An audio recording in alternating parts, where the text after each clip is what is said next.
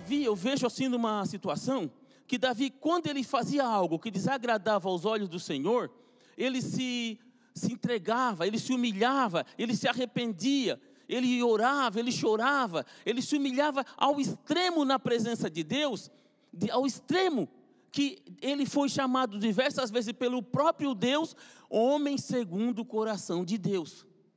Aí eu parei para pensar, meu Deus, um homem que matou, adulterou, fez um monte de coisas que desagradava a Deus e um homem segundo o coração de Deus. Mas é porque Deus tinha intimidade com ele. E isso é para mim e é para ti. Não interessa o que você fez, não interessa de onde você veio. O que interessa é para onde você vai. É isso que Deus vai te entregar, é para onde você vai. A palavra de Deus é bem clara: que as coisas velhas se passaram e que tudo se fez novo tudo, ele diz tudo, ele diz que tudo se fez novo.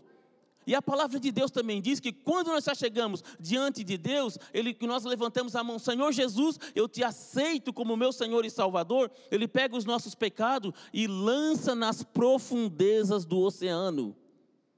E tenho certeza, e Deus, Deus, também diz que Ele não quer mais se lembrar dos nossos pecados. Se Ele não quer mais se lembrar, por que, que nós vamos querer se lembrar? Nós já suplicamos o perdão, Ele já perdoou. Nós suplicamos a bênção, Ele já deu. Então o que nós temos que fazer agora simplesmente? É simplesmente adorar, é simplesmente agradecer.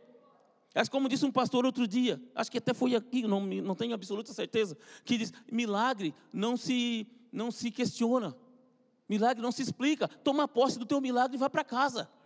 Toma posse do teu milagre e vai para o teu lugar. Toma posse do teu milagre e vai para onde você deverá que tem que ir. E tenha certeza de uma coisa: Deus é contigo. Deus é contigo. Intimidade com Deus só tem aqueles que se achegam perto de Deus. Hoje, pelos meios de, pelos meios de comunicação que tem, nós temos muitas pessoas em outros países que nós temos intimidade com eles, pessoas da nossa família. Mas o laço não foi cortado. Nós estamos, nós estamos lá de, de, corpo físico, mas temos contato com eles por telefone, por e-mail, por e etc, etc, que todo mundo sabe. Só que com Deus, Deus não tem é, WhatsApp. O WhatsApp do Senhor está aqui, ó. Está aqui, ó. Foi, já foi escrito. Agora eu só tenho que ler e crer e tomar posse do meu milagre. Eu só tenho que ler e crer e não, Senhor, isso está escrito. É para mim, Senhor, mas é eu. Isso é para mim, então é para mim, eu vou receber. Isso é para você, você vai receber. Irmãos, e tem muitas coisas, muitas coisas que Deus quer revelar aqui para nós nessa noite. Nós não temos tempo de falar tudo, mas vamos dar uma pincelada dentro daquilo que Deus colocou no meu coração, para que nós possamos receber do Senhor uma porção pequena daquilo que Ele quer nos revelar nessa noite e quer nos dar. Uma coisa mais, irmãos. Salomão, ele foi o segundo filho de Davi com Betseba. Segundo filho de Davi. Ele não era o filho de Davi mais velho para se tornar rei. Só que Davi tinha prometido para a mãe de Salomão que ele deixaria, ele deixaria o, trono, o trono para o filho dele, Salomão. E todo mundo leu lá na Bíblia, sabe que houve contenda entre os irmãos, houve assassinato e tudo mais, e, da, e Salomão tomou posse do, do trono, posse do trono no lugar de seu pai. Agora, existe uma coisa aqui que nós temos que parar assim e pensar: meu Deus, mas o meu pai nunca fez isso. O meu pai biológico. Mas de repente o meu pai na fé fez isso. E eu tenho que estar olhando para o meu pai na fé, porque aquele que está na minha frente é que eu vou me espelhar. Eu creio que por diversas vezes é, Salomão viu Davi oferecendo holocaustos ao Senhor. Eu creio que de repente Salomão indo, para a escola ou voltando da escola, ele viu é, Davi voltando adorando a Deus porque venceu uma batalha, porque venceu, indo ou voltando da guerra. Ele de repente viu isso. Só que diz a Bíblia que Salomão, quando ele tomou posse do, do, do trono, ele foi ungido rei. Ele ofereceu, em algumas versões, diz que ele ofereceu mil holocaustos ao Senhor. E outras versões diz que ele ofereceu mil bois ao Senhor. E diz que em sonho, naquela mesma noite, Deus apareceu a Salomão. Oh, aleluias! Olha, Deus apareceu a Salomão, fez um holocausto, ofereceu ao Senhor e Deus apareceu a ele. E Deus chegou para ele e ainda disse: O que que tu queres que eu te dê? Imagina Deus chegar para mim e para vocês hoje dizer o que, que Ele quer que nós que, que Ele dê para nós. E Salomão, Deus sabia. Se ele, eu tenho na minha santa ignorância, eu tenho que, de repente, se ele dissesse, Senhor, eu quero ser eterno, Deus teria dado isso para ele. Se ele dissesse, Senhor, eu quero ser um anjo celestial e daqui direto para o céu, eu tenho certeza que Deus ia fazer isso para ele. Mas ele disse, Senhor, eu quero sabedoria para poder é, dirigir esse povo, para poder governar esse povo. Eu quero sabedoria. Por que, que ele pediu sabedoria? No meu intelecto, ele deve ter visto que de repente o povo numeroso que não poderia se contar, ele tinha muitas contendas, muitas coisas ali no meio. Em determinadas situações, ele tinha que chegar, meu Deus, o meu pai ia fazer de que forma? O meu pai não teve, talvez, hum, discernimento, não faria dessa forma. Eu vou pedir o quê? Eu vou pedir para Deus. E ele foi e pediu para Deus. Só que Deus, na sua generosidade, como, como você aprendeu, se você pede um para Deus, Deus te dá dois, três, quatro e cinco. Deus sempre dá mais do que nós pedimos para Ele. Sempre, sempre dá mais do que nós pedimos para Ele. Então eu quero dizer aqui agora: se você tem o dom de cantar, tenha certeza, Deus vai te dar o dom de profetizar. Se você tem o dom de profetizar, Deus vai te dar o dom de pregar. Se você tem o dom de pregar, Deus vai te dar o dom de discernimento de espírito. Deus vai te dar o dom de libertação. Deus vai te dar algo de acordo com a vontade dEle. Ah, Senhor, eu estou nessa terra há tantos anos, meu Deus, eu estou me implorando, eu quero o green card para ir no Brasil, eu quero não sei o quê, e você só fala isso, não fala outra coisa, isso vai demorar um pouco. Agora, se você faz aquilo que agrada ao Senhor, as outras coisas te alcançarão. Louvado é o santo do Senhor. Eu tenho certeza, isso, gente, que eu estou falando não são palavras minhas. Creiam nisso que eu estou dizendo. Deus vai aqui surpreender muita gente em pouco tempo. Em pouquíssimo tempo, Deus vai surpreender muita gente e vai dizer: não, a palavra estava se confirmando. Que todos os dias que a gente vem nessa igreja, nesse local, aqui você vê uma união que fala da graça de Deus, que fala da presença do Senhor. Não está aqui se fazendo campanha, como acho que foi o pastor Pablo que falou na última vez, aqui, é, vamos comprar carro, vamos comprar casa, agora em tempo de pandemia, ah, todo mundo, ah, não, vou fazer campanha para poder todo mundo comprar carro novo, todo mundo. Se fala nisso também, mas isso é como segundo plano. O nosso objetivo aqui nesse lugar é morar no céu. É nós partir desse mundo, nós vamos morar no céu, nós vamos para a glória, nós vamos estar lá com o Senhor para todo sempre. É isso que nós vamos que fazer. E aqui, gente, eu não podia deixar de citar essa, essa passagem. Ela está em Números 11, 16 e 17, que o presbítero Jorge pregou aqui naquele dia, e eu fui para casa com aquela coisa ali, me, me, meu coração em chamas. Que ele disse que em determinada situação, Moisés estava diante de Deus e disse: Senhor, eu preciso de alguém para me ajudar a dirigir esse povo que é muito numeroso. E Deus mandou ele colocar 70 diante do tabernáculo diante do Senhor, e o Senhor disse: Eu vou tirar um pouquinho do teu espírito e vou colocar sobre eles. E eles saíram correndo, pulando, gritando e profetizando e falando e tudo mais, porque Deus tirou um pouquinho da unção de Moisés e colocou naqueles 70. Hoje, irmãos, Deus não precisa tirar um pouquinho da unção do pastor e dar para mim, ou dar para ele, ou dar para ele. Porque quando Jesus abriu o braço e disse: Pai, está consumado, em tuas mãos eu entrego o meu espírito e o véu se rasgou de alto a baixo, só fez. E o véu se rasgou. Não, Jesus não tocou no véu, mas a unção que estava sobre ele era tanta que o véu se rasgou. Então hoje nós temos acesso direto ao coração do Pai. E a hora que nós levantar a mão e dizer, Pai, Senhor, me abençoa em nome de Jesus, aquilo já vai direto, não precisa pegar unção de mais ninguém.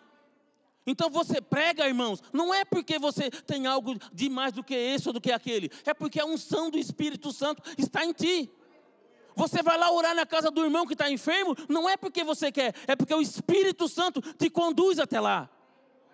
Como vai acontecer aqui, acontece com muita gente. Eu sei que tem gente aqui que, tá, que foi lá na casa de irmão orar com gente que estava praticamente com o divórcio assinado. Ou labar a sévia e Deus foi lá e reverteu aquele quadro. Por quê? Porque é Deus, não é nós. Nós somos carnais. As pessoas que receberam isso que nós estamos falando eram igual a nós. pecaminosas igual a nós, pensavam igual a nós, têm os mesmos desejos que nós, mas diante de Deus, eles diziam: Senhor, em outras palavras, eu quero fazer a tua vontade. De repente, um tem dom de uma, um tem dom de pregar. Aqui não existe competição, porque o pastor A prega melhor do que o pastor B, porque esse prega mais do que o C. Aqui todo mundo fala da graça de Deus. E é a graça de Deus que nos contamina, é a graça de Deus que nos traz até aqui e faz nós estar na presença dEle. Louvado e santo seja o nome do Senhor.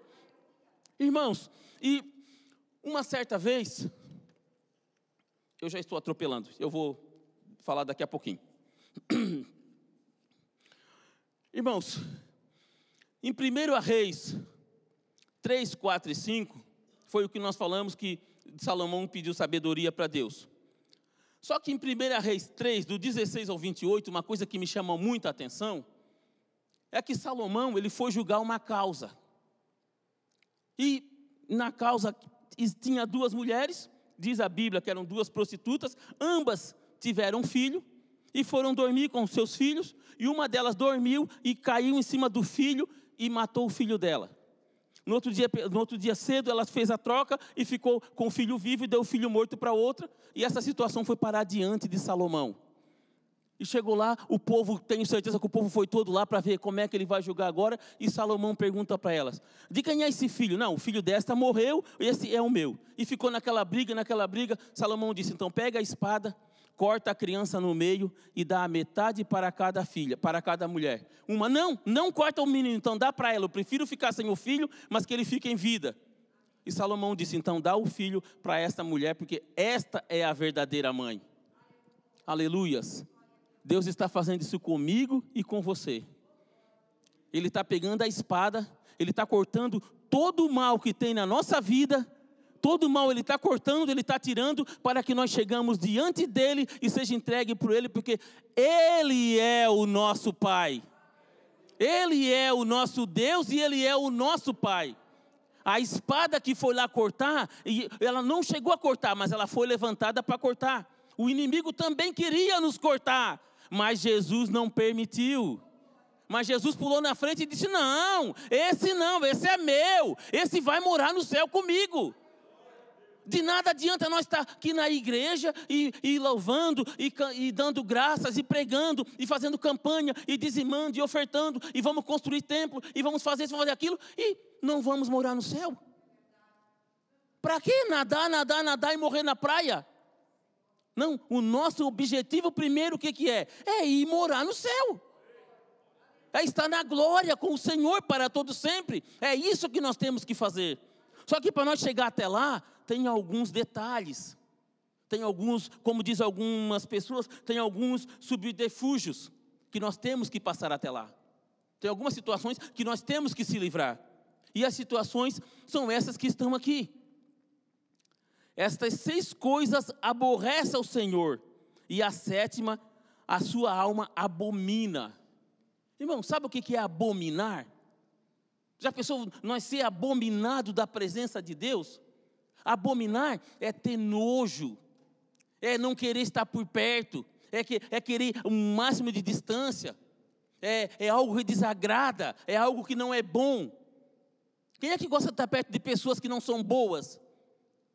Todas as pessoas são boas diante de Deus, mas tem, a palavra de Deus é bem clara que tem os filhos da luz e tem os filhos da perdição. Tem gente que não quer, você vai lá pregar de Jesus para ele, eu não quero, eu estou bem assim eu não quero e acabou e pronto. Quer ver se algum, às, vezes, às vezes algum desviado. É difícil, é difícil você falar da palavra. Parece que o coração dele está mais duro ainda. Mas Deus, ele, Deus, já pensou Deus ter nojo de uma pessoa, Deus ter nojo de mim, Deus ter nojo de você? Porque se eu faço mal para uma pessoa e vou lá me retratar com ela, a pessoa vai chegar e eu, vou dizer: puxa, mas isso eu fiz de mal para você, mas você também pode acontecer lá na frente com outra pessoa. Isso pode acontecer. Nós somos humanos, somos carnais. Agora, quando se trata de Deus, já pensou lá na sua intimidade, lá dentro do seu quarto, está só você e daqui a pouquinho Deus chega na tua frente e se materializa. E Deus só olhando para você, Ele só vai olhar. Já pensou o filme que vai passar na nossa cabeça? Ô oh, Senhor, eu, eu, não, eu, não, eu, eu, eu fiz esse pecado, eu cometi. Não precisa abrir a boca, ele só vai olhar para nós, já pensou? Deus olhando para nós, como é que nós vamos se retratar diante de Deus? Como é que nós vamos pedir perdão, Senhor? Puxa, bah, pisei na bola, meu Deus. Puxa, não adianta, Deus sabe tudo. Nós só temos é que estar na presença dEle. É só isso que nós temos que fazer, tá? Então, diz aqui, olhos altivos que foi o primeiro que nós temos aqui, o primeiro nome, olhos altivos. Olhos altivos, irmãos, são pessoas que se acham soberbas. Pessoas que se acham, ah, eu sou o cara, eu sou o tal, eu sou o tal. Graças a Deus isso não acontece no nosso meio. Vem alguém aqui do nosso meio, prega a palavra. Não, agora o pastor vai me colocar todo domingo na palavra, porque a palavra que eu, que eu preguei foi boa. Não, não existe isso. Mas tem lugares que isso acontece. Isso acontece, bem, não estou querendo colocar ninguém contra ninguém, misericórdia, mas é soberba, deixou a, a, a vaidade entrar no seu coração. Então, isso desagrada aos olhos do Senhor. Então, os olhos altivos desagrada aos olhos do Senhor. Em certa feita, é, o salmista fala em 19, 13, no salmo diz assim: ó, livra-me, Senhor, da soberba. Então, quer dizer, soberba existe. Existe a soberba. E o primeiro soberbo de todos, todo mundo sabe quem foi o primeiro soberbo. Foi Satanás. Foi Lúcifer. Ele era ungido, estava lá com Deus na glória. Se achou superior porque ele era um querumbi ungido. Imagina, um ungido, hoje nós somos ungidos por, pelo, pela direção da igreja. Glórias a Jesus, imagina ser ungido direto pelo próprio Deus. Meu Deus, e estava lá na glória. Quer dizer, a soberba entrou no seu coração, ele se exaltou. Então, isso é um exemplo de um, de um homem, um, no caso, olhos altivos, que, da pessoa que se acha o tal, que é o cara. Tá? Uma, um outro exemplo de pessoas, é, de uma pessoa é, soberba, Nabucodonosor. Era um rei, um rei que até certo ponto agradava a Deus. Segundo alguns historiadores, um homem muito inteligente, que na Babilônia até encontraram alguns vestígios de lá, que diz que ele fez um jardim é, aéreo, que não sabe como, que não tinha guindaste naquela época, que não tinha nada disso, não tinha a tecnologia que nós temos hoje, e ele foi lá e conseguiu construir isso. A, a, chegou a, e no caso a vaidade dele foi tanta que ele chegou ao ponto de mandar fazer uma estátua dele e colocar no templo para poder adorá-lo. O que, que Deus fez? Colocou ele lá para comer grama virou igual animal. Eu não quero virar animal, eu tenho certeza que ninguém daqui está aqui quer. Nós queremos é o quê? É morar na glória. É nós queremos estar com o Senhor. Senhor, aconteça o que acontecer, eu quero estar contigo na glória. É isso que nós queremos. O segundo ponto que diz aqui, língua mentirosa. Língua mentirosa, que está ali no Salmos, está aqui no que nós acabamos de ler. Língua mentirosa. Irmãos, muito cuidado com a língua. A língua é um órgão pequeno do nosso corpo, mas que faz grandes estragos na vida de muita gente. Nós temos que aprender a frear a nossa língua. Nós não estamos buscando intimidade com Deus. Então, para ter intimidade com Deus, primeiro nós temos que ouvir. Então, vamos abrir a nossa boca para falar da bênção que Deus tem para nós. Vamos falar da bênção que Deus quer nos entregar. Se está vendo que o teu irmão ou a tua irmã não está no mesmo nível espiritual que você, vai falar dele para Deus. Não fala para ele, fala para Deus primeiro. Porque quando você for falar dele para Deus, o Espírito Santo já está trabalhando ali. O Espírito Santo já está, porque Deus já, fala, já ouviu a tua voz falando isso sobre ele. Então o Espírito Santo já está trabalhando, então já, a coisa já fica um pouco mais light. Porque nós não vamos fazer força. Eu, pela minha força, quem eu vou converter? Ninguém. Quem eu vou salvar? Ninguém. Glória a Deus, eu estou orando e pedindo para Deus me salvar. E que salve a nossa geração. Mas isso é dom dele. Não é meu e não é teu. Tenho certeza absoluta disso, que é o Senhor que quer nos salvar. Terceiro ponto que nós temos aqui é mãos que derramam, mãos que derramam sangue inocente. Meu Deus, mãos que derramam sangue inocente. Graças a Deus aqui, eu tenho certeza que ninguém nunca matou ninguém, nunca precisou matar um inocente para se apoderar dos bens que eles tinham ou para fazer alguma outra coisa. Graças a Deus. Então, isso, irmãos, é que se nós ver alguém que está derramando sangue inocente, vamos lá dizer para ele, irmão, você sabia que o sangue inocente já foi derramado lá na cruz do Calvário por mim e por ti? Se coloca primeiro você na frente, para ele ver que aquilo que você está entregando para ele, você quer para você também. Porque é muito fácil você chegar ali, ah, vou dar isso aqui para essa pessoa. Ah, eu não quero mais, vou lá entregar para ele. Agora, se você diz, não, eu, eu quero para mim, mas ó, eu quero para mim, mas eu vou dar essa parte aqui para você também. Ou a pessoa já diz, opa, ele está compartilhando comigo daquilo que ele recebeu. E daquilo que nós recebemos, que se chama Jesus Cristo, o único Senhor. Amém, irmãos? Glória a Deus. O 4 se diz que é coração que maquina pensamentos viciosos. Exatamente. E pés que, coração que maquina pensamentos viciosos. Isso mesmo. Irmãos, guarda o teu pé. Guarda o teu pé. Se você conseguir guardar o teu coração e guardar os teus olhos, aonde você vai pisar, você só vai pisar aonde o Espírito Santo te levar. Você vai pensar aonde o Espírito Santo te levar. Tem, tem muita gente, não, que se você chegar lá na casa dele e dizer, irmãos, vamos para o culto hoje, vamos lá, vamos para a igreja. Ai, não, eu não vou, não sei o quê. Mas se você convida para uma outra situação, ele está sempre pronto. Tá eu tenho certeza que vocês têm alguém próximo de vocês que faz isso e próximo de mim também tem alguém que está assim. Então a única coisa que nós temos que fazer é orar. É orar, Senhor.